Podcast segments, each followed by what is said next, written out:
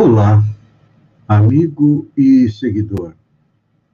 Seja bem-vindo à nossa live diária da Reflexão Matinal, onde eu e você vamos em direção ao nosso coração para lá, como jardineiros espirituais, munidos da ferramenta da determinação, da vontade, da necessidade de ser feliz, elevamos templos às nossas virtudes, ou seja, procuramos melhorar o nosso lado bom, as nossas virtudes, as nossas qualidades, e ao mesmo tempo procuramos eliminar, cavar masmorras aos nossos vícios, aos nossos defeitos, porque são eles que nos prendem à infelicidade, são a razão da nossa dor, do nosso sofrimento.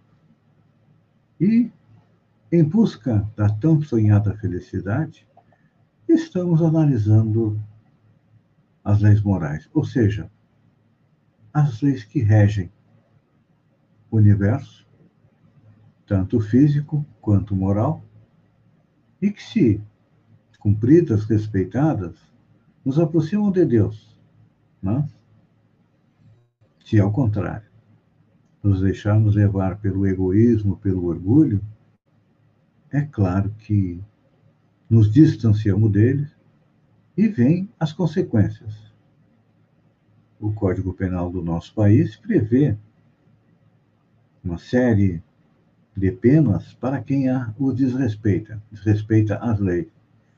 E o Código Moral, ou as leis morais, também nos trazem dor e sofrimento até que nós consigamos nos readequar.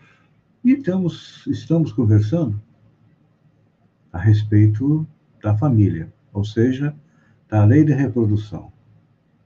Nascemos, crescemos, casamos, temos filho e vamos seguindo pela vida. Porque quando chegamos aqui na Terra, através da reencarnação,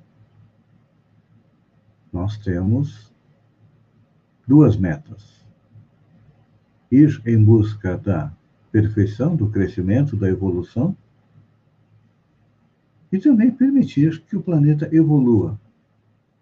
Fazemos a, a nossa parte, constituindo família. Já temos comentado aqui que as famílias não são, não surgem não se formam ao acaso, não. Elas são organizadas no plano espiritual. Existem técnicos, existem pessoas especializadas na análise da nossa ficha kármica e programam. Muitas vezes nós também trabalhamos juntos a nossa reencarnação para a escolha daqueles que vão compor a nossa família. Allan Kardec, no Evangelho segundo o Espiritismo, diz que nós temos dois tipos de família. Pelos laços do corpo, que é a família em que nós estamos vivendo hoje, e as famílias pelos laços do espírito, que são espíritos que já vêm evoluindo, crescendo, se educando, se transformando juntos durante inúmeras encarnações. A família espiritual fica no lado de lá, na pátria espiritual, nos dando força, nos ajudando a suportar as nossas dificuldades, porque na família corporal nós também recebemos espíritos com quem nós já tivemos relacionamentos positivos, são a nossa família espiritual, mas também recebemos espíritos com quem nós tivemos problemas de relacionamento nas encarnações anteriores.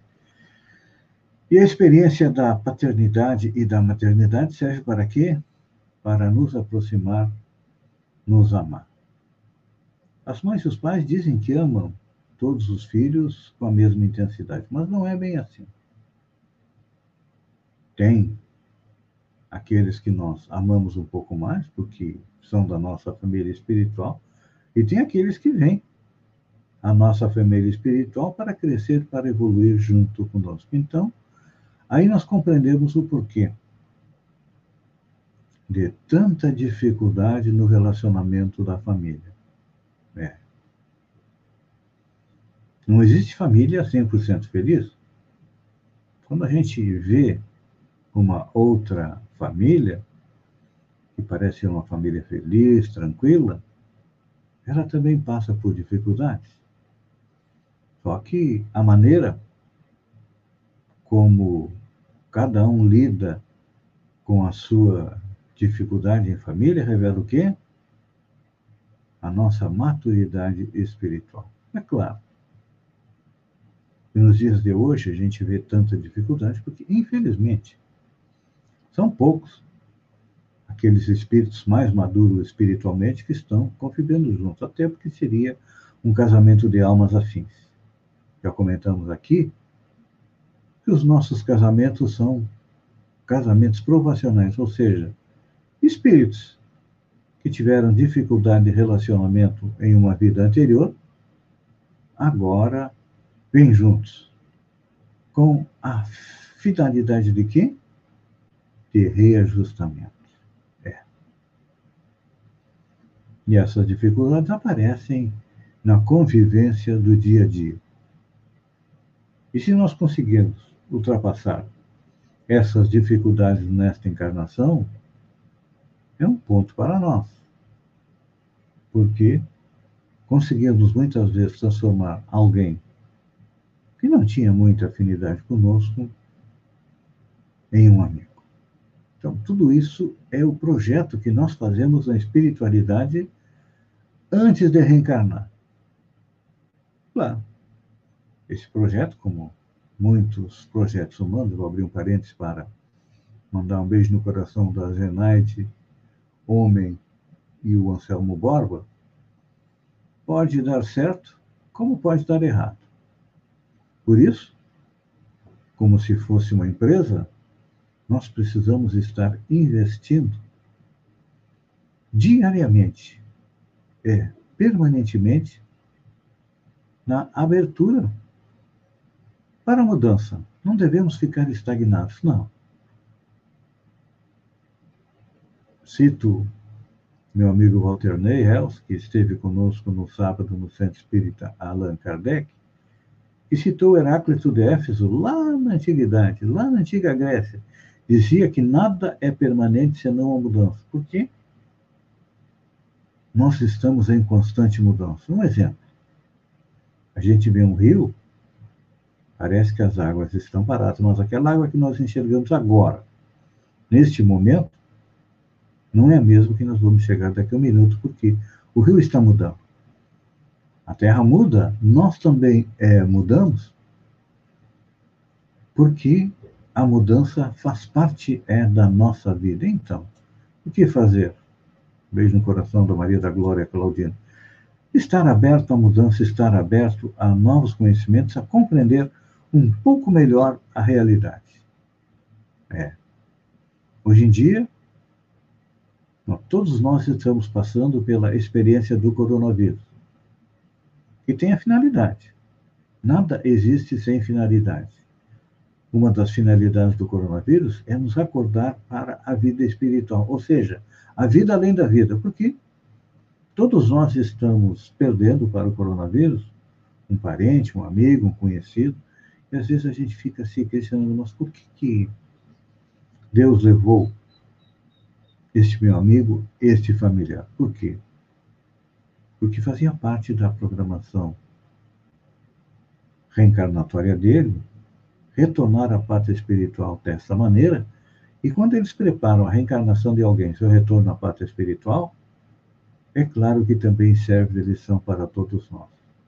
Se nós analisarmos as redes sociais hoje, Nunca se falou tanto em Deus e tanto em Jesus. Estavam esquecidos, os dois. E agora, todos nós precisamos desesperadamente da sua ajuda. Então, vamos fazer por merecer esta ajuda de Deus, esta ajuda de Jesus, cumprindo a nossa parte da nossa programação. E olha, para nós serve também o coronavírus para melhorar um pouco a nossa fraternidade, a nossa solidariedade, porque até então todos nós vivíamos dentro da nossa bolha. E agora, por precaução, por necessidade, ainda precisamos viver dentro da nossa bolha, cumprindo todos os protocolos da saúde. Mas já estamos percebendo que ao nosso lado tem alguém que passa por dificuldade e precisa da nossa ajuda. Muitas vezes nos esquivamos acreditando que a nossa ajuda tem que ser financeira. Mas pode ser um ombro amigo, uma palavra de consolo, uma palavra de esclarecimento, um apoio na hora da dificuldade, porque todos precisam. Pense nisso, amigo e seguidor. Tenha uma boa terça-feira e até amanhã, no amanhecer, com mais uma reflexão matinal. Um beijo no coração e até lá, então.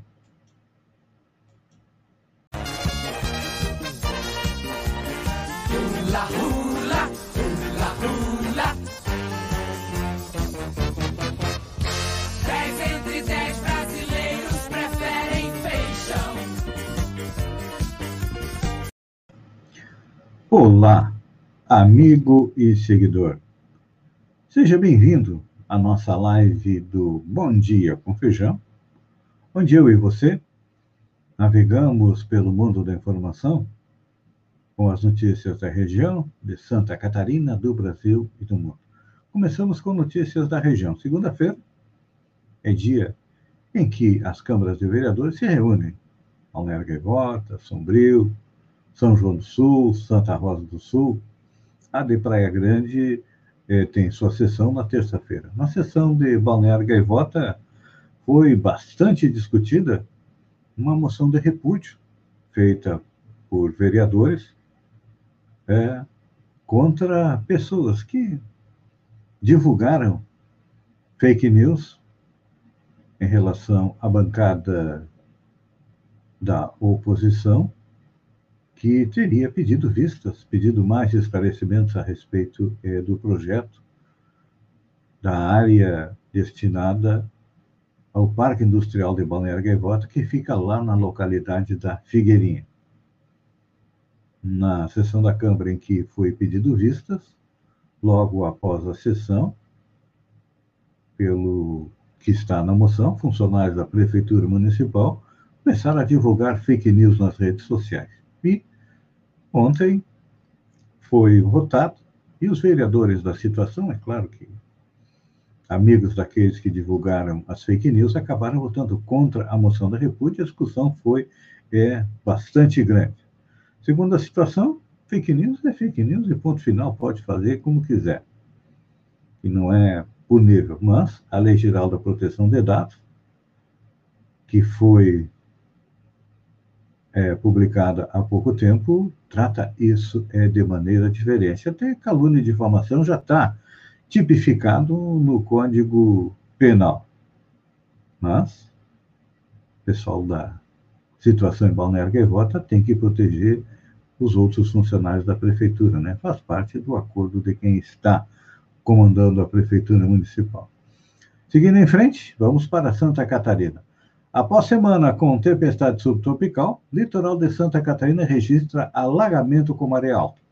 Após uma semana com a tempestade subtropical Potira, que chegou a causar fechamento dos portos de Itajaí Navegantes, Santa Catarina registrou maré alta nesta segunda-feira.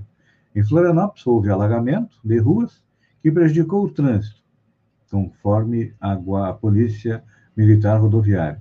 O fenômeno deve continuar no litoral até hoje, de acordo com a Defesa Civil. De acordo com a EPAGRE, a maré alta desta segunda-feira é causada por um ciclone extratropical em alto mar, na altura do litoral do Uruguai. O fenômeno cria um corredor de vento sul forte e faz com que a água seja jogada para a costa. A lua, que está mais próxima à Terra, também influencia na maré.